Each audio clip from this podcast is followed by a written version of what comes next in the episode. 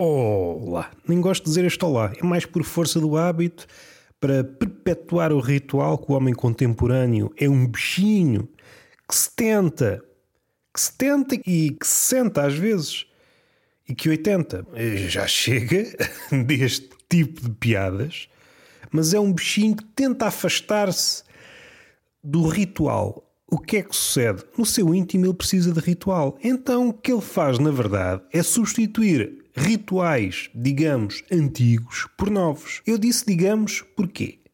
É um crítico mais atento, que é uma figura dificílima de encontrar no século XXI.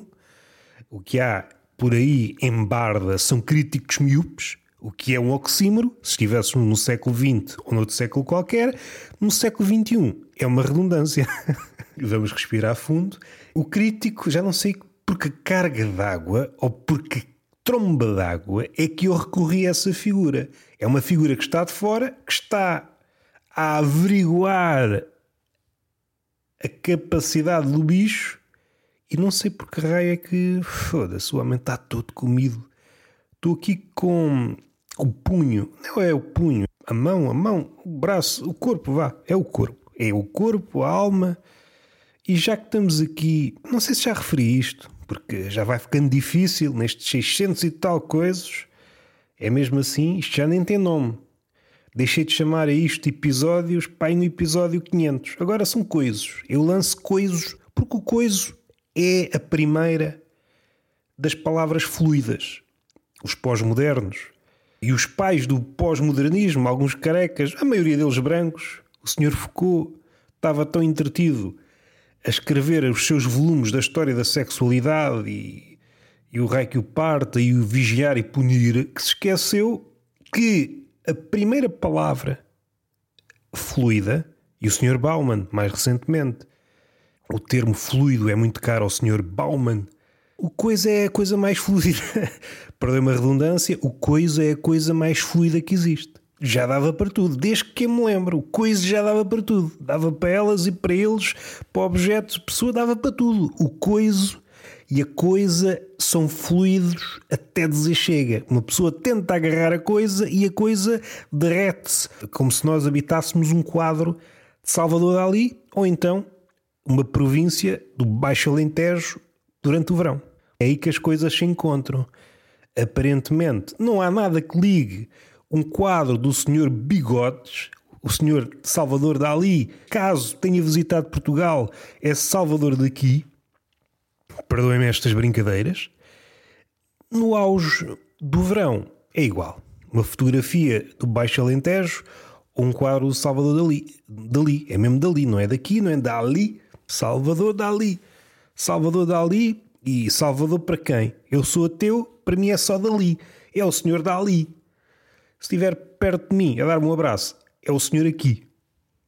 Se isto provoca algum problema na comunicação, provoca, mas eu não estou aqui para ajudar. Como disse o nosso poeta, poeta, escritor Rui Nunes, a função da linguagem não é clarificar, meus quebrões, é turvar as águas.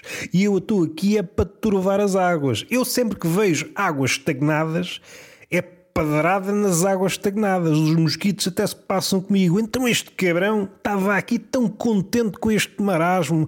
Olha como este marasmo é fecundo para o mosquito. E o mosquito aqui pertence à metáfora, mas ele pode facilmente voar para os terrenos literais, porque o mosquito está a aparecer. Como ouvi quanto a mim, é o apóstolo da verdade, que é o velho. O velho diz: Epá, este ano vai ser forte em mosquitos. E eu, metendo a minha chega e a mosca. Gil, é, pois é. Até os olhos brilharam. Tenho aqui um camarada de previsões. um, mas de facto vai ser um ano. o borda d'água, não sei se diz isso. Fala das colheitas. Eu não sei. Não sei o que é que o borda d'água fala. Hoje fui ao mercado é uma das poucas tradições que eu faço questão e às vezes mesmo resposta de cumprir. Quando dá, quando não dá, não cumpro, porque é mesmo assim. Uma pessoa deve sentir-se livre para coisa, não é? Mais uma vez, a fluidez da palavra coisa. Já que estamos na fluidez, este episódio vai ser mesmo fluido. Não há razão nenhuma para fazermos nexo neste episódio. Esta ideia nos últimos anos está a perder força, mas a gente dá-lhe duas chapadas no cu e ela arrebita.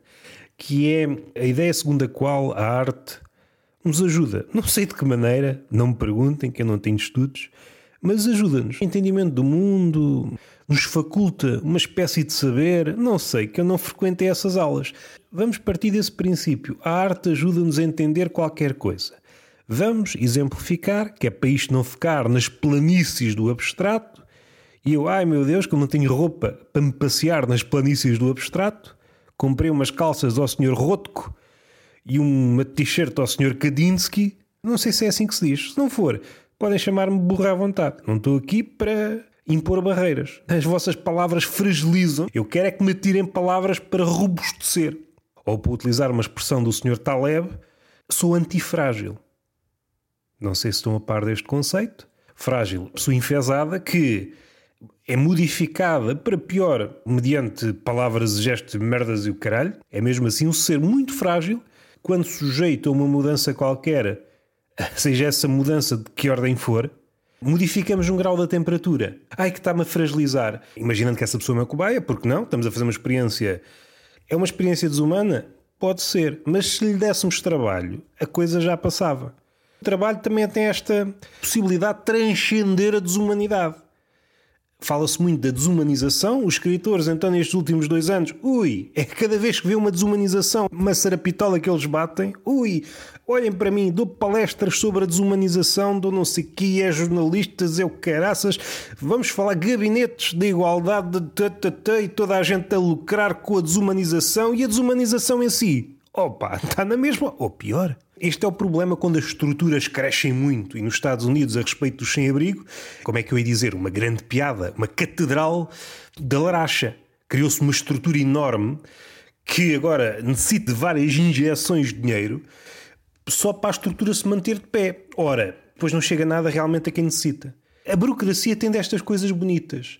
Vamos ser inocentes e partir desse princípio que o homem tinha uma ideia boa. Vamos ajudar o necessitado. Como é que ajudamos? Vamos criar uma estrutura para ajudar um maior número de pessoas. Mais pessoas aderem a essa estrutura, construímos uma catedral, uma rede de catedrais e a palavra não é inocente. Porque a catedral é um sítio, se gritarmos, faz um eco do caraças. O eco, se nós estivermos meio malucos, dá a ideia que somos muitos. Ei, já muitos, muitos em cada catedral. É pá, um exército de demónios, neste caso santos. Vamos lá, não vamos fugir à verdade. E a verdade o que é que é? Não me interesso pela verdade, porque eu sou mais do Fellini. Eu sou mais amigo do Fellini. E o Fellini disse, não sei se por estas palavras, porque eu não sei se falava português, dizia que a mentira é a coisa mais bonita que existe. Ah, não é bem assim, Fellini, para já estás morto, não me contradigas. E eu sou muito adepto desta verdade sobre a mentira. Mentira não tem de prestar vassalagem a ninguém. Eu acho que a mentira é sempre muito mais artística que a verdade. A verdade tem que estar submetida a um certo código. E esse código pode ser prescrito por um círculo muito restrito ou um círculo mais alargado, e aí entram as narrativas. Parece-me que esta verdade, que nunca é a verdade última, porque isso está, está muito além das capacidades do ser humano, a verdade onde é que ela está? Está debaixo das cheias de Deus, a existir. Se Deus não existir, é pá, aí não me perguntem onde é que ela está. A última vez que me disseram estava debaixo das cheias de Deus. Que nós sabemos, vultos da verdade e sempre fragmentos da verdade, estilhaços e pegadas da verdade nós podemos, ao olhar para as pegadas de verdade, fazer uma espécie de engenharia reversa. Na física barra matemática há uma ideia que é é mais fácil perceber a pegada do dragão, se nós conhecermos o dragão, do que o contrário. Supondo que sabemos que aquela pegada é do dragão, mas não sabemos mais nada sobre o dragão. Isso é engenharia reversa. Como é que nós criamos a imagem mental do dragão só tendo a pegada? Mais uma vez a ressalva, supondo que é um dragão, porque pode dar-se o caso, ah, no fim é só uma formiga com um pé boeda grande. E aqui vamos batendo na madeira. Eu bati em mim porque sou um Pinóquio. Isto nem faz sentido. Eu hoje não vim para aqui para fazer sentido. O lado fluido da palavra coisa, que não foi reclamada por nenhum fanático e menos fanático, perdoe-me a brincadeira linguística, ou é fanático ou não é, não há uma gradação de fanatismo, se bem que é o século XXI e há algo para todos. Ora, a respeito das estruturas, é isto que se passa. Vamos supor, inocentemente, que nós também temos para aí, agarramos esse papel, Fomos ao casting, estavam a escolher o melhor inocente e nós agarrámos, trabalhámos e fomos genuínos dentro das nossas possibilidades e criámos uma grande estrutura para ajudar o necessitado. Só que essa estrutura, para subsistir, precisa de muito, muito dinheiro, muito... e aquelas pessoas às tantas também querem receber o delas, e o dinheiro fica todo lá. É uma espécie de dique, e aqui o digo com segundos sentidos, até porque nós sabemos que o mundo é falocêntrico e a culpa é sempre do pênis. Não há cá maroscas. Podemos estar aqui a inventar teorias, a ciência para mim não me diz nada. A culpa é sempre do homem. Isto é uma verdade absoluta que tem os dias contados, não estou a brincar. Fala-se mal, e eu não sou exceção da, da cultura woke, que é, que é um oxímoro, à sua maneira. Se é woke, não pode ser cultura. Não vamos por aí que a gente também não quer arranjar-se rebulho. Mas tem uma vantagem a vários níveis. Por exemplo, na história. Se suprimirmos tudo, que não é uma coisa nova, basta ir para, para o regime de Mao, regime democrático com aspas, como é que vocês querem? Vamos chamar de democracia com aspas? Ou mesmo ditadura? Se calhar ditadura, não? Esse fervor por mandar tudo abaixo. Quando há um regime pó-despótico, vamos mandar tudo abaixo e fazer tábua rasa do passado. Vamos amanhar o terreno para as nossas narrativas. Não queremos que o passado nos empecilhe. Estamos a criar narrativas para o início, mitos de origem, e depois está figuras discordantes. Não, vamos mandar tudo abaixo. Esquecendo isto tudo, porque isto são coisas menores, o que é que é maior? É o pênis em dias de tesão. Isso é que é uma coisa maior, mas isto só pode ser dito se vocês estiverem no século XX ou no XXII, caso nós consigamos ultrapassar esta doença, que está muito acoitada na língua. O que é que eu quero dizer? Não disse nada. Estou desconfiado que não disse nada. Ai, o cabrão. Então, mas o cabrão não diz nada. Está alguém a pensar? Para onde é que ele vai? E este silêncio é o quê? Neste silêncio não é nada. Agora é que vamos buscar aquela ponta solta lá do início, de que a arte ajuda e etc, etc. Eu vou dar-vos um exemplo, podia dar-vos mil, mas o tempo não está para aí virado. O tempo é curto e nós vamos a caminhar, mesmo eu que sou amigo da inércia, vou a caminhar e não sei como é que isto. Isto não tem lógica. Ah, estamos a caminhar para a morte. Amigo, passo os dias no sofá. Caminhem vocês, está bem? caminhem vocês, cheguem lá primeiro e depois contem, mandem-me um postal. Eu estou bem, eu estou bem. Isso é só uma metáfora. Uma metáfora? Está tudo parvo. Se realmente a arte nos ajudasse a alguma coisa, e supondo que o cinema é arte, tudo aponta para aí, por que raio é que muitas pessoas caem no conde do vigário, naqueles cultos, não sei, cultos, religiões, cultos, vamos chamar cultos, aqueles cultos que podem estar mais ligados a uma ideia de religiosidade, não é hippie, mas contemporânea, que é uma coisa mais aguada, ou então aqueles festivais do empreendedorismo, aqueles gurus motivacionais barra religiosos. Este é o exemplo, porque desde pelo menos da década de 90 que se fazem filmes sérios que exibem a farsa de tudo isso, dos cultos. Ou, ou seja, exemplos são mais que muitos. O que é que é mais que muito? O infinito, por exemplo. Podia haver aí alguém, ah, o que é que é mais muito? Vou dar já esta tacada, Roberto. Baixou a crista e volta para a capoeira como galinha. Já mudaste de sexo que é para aprenderes. Acho que é um belo exemplo. Porque se realmente o cinema nos ensinasse qualquer coisa, se a arte realmente tivesse esse poder imenso de mudar mentalidades, se calhar o homem não seria tão suscetível a ser influenciado por esses cultos, que no fundo oferecem algo, a espécie de crença, mais digerível. O homem, no fundo, no fundo, precisa de acreditar em alguma coisa. Quando mata um deus ou um rei, precisa de se agarrar a outra coisa. Isto está cá desde o início. E depois há novas vagas de oportunistas que, cientes desta fragilidade coletiva, vão buscar os recém-descrentes. O recém-descrente precisa rapidamente de encontrar uma nova religião, com aspas ou sem elas. Qual é o papel da arte neste? Se é que tem. Tem sérias dúvidas. E nem precisam ser sérias também. Nem precisam ser sérias. Tem sérias dúvidas que a arte consiga reabilitar a cabeça do homem, das seitas religiosas barra gurus motivacionais. Se calhar centenas de filmes que ilustraram que começa tudo com uma ideia muito fixe e de repente percebe-se que é um embuste. Não impede que coisas como essas floresçam com vários nomes. Com vários nomes. No fundo, é a repetição daquela ideia da corrida ao ouro. Sempre que aparece uma promessa de um futuro barra paraíso, de uma nova idade de ouro, uma possibilidade, vá, sendo mais prático, uma possibilidade rápida de enriquecer, o homem atira-se. O homem tem uma fome de falsos ídolos que é uma coisa parva. Não sei se é um exemplo muito forte, mas fica aqui. Porque não tem mais sítio para pôr isto, a não ser no vosso rabo. Estou a brincar. Foi gratuito, mas às vezes é preciso. O preço das coisas assim o exige. E não tenho muito mais para falar. Hoje estive aqui só a deambular, sem ter grande coisa para dizer. Uh, tenho aqui a mão toda escavacada, o braço. Pus aqui um spray daqueles sprays que os futebolistas põem quando se escavacam todos. Tenho aqui um, uma sensação de frescor. Está fresquinho. É como se eu tivesse besuntado um calipo no braço. Uh... Não sei se é uma imagem que vos atice a imaginação. Se não for, perdoem-me. Alivia a culpa. O perdão alivia a culpa. Eu sei que vocês leram mal, pensaram que era a indignação que alivia a culpa, mas a indignação não alivia nada. Vocês ficam com espuminha da boca e de longe parecem uma turba de epiléticos, mas vai saber e não ajuda.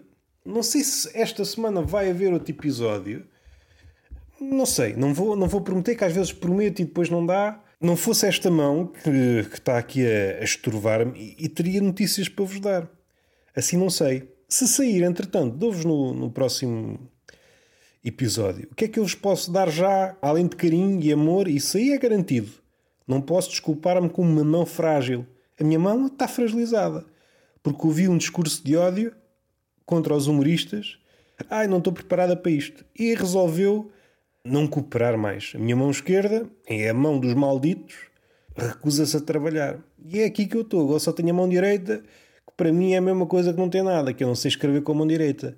Eu com a mão direita, está bem que no meu caso, vendo bem, não há grande diferença. Eu com a mão esquerda, que é aquela que eu uso para escrever, saem uns gatafunhos, quase a raiar o incompreensível. Só os egiptólogos é que conseguem perceber a minha letra. Ia dizer que do outro lado, da mão direita, é que não se percebe. É pá, não sei se há grande diferença. Parece que eu estou outra vez na pré-primária a fazer rabiscos. Na primária, que nós, em vez de escrevermos, desenhávamos letras. Ai, o artista! Olha ele a desenhar uma letra. Parece designer de tipos. Se vocês perceberem a referência, é tipo letras. Enfim, vamos. Não saímos deste episódio com orgulho, digo já. Ah, queria. Atualmente está todo queimado dos cornos. Entretanto, saíram dois episódios do Tertúlia de Mentirosos, o Max Coliban e o Miguel Vieira. Espero não me estar aqui a enganar nos nomes. Dois bons episódios. Com o Miguel temos uma conversa de 3 horas, com temas até dizer chega. Uma das melhores conversas que eu tive até agora. Saiu mais um episódio do Peixe Fresco e estamos falados. Não pode haver mais amor entre nós. Estou-me a desmentir. Há pouco disse que havia amor, agora digo que não há, porque as relações são assim, feitas de altos e baixos e isto afasta certas pessoas, mas aproxima os aspirantes alpinistas. O quê? O novo baixo? É pá, vamos descer. O quê? O novo alto? Bora! Completamente gratuito. Tenha vergonha nesta cara. Eu tenho a vergonha. Beijinho na boca, palmada pedagógica uma das nada. Vamos repetir? Não. Até à próxima.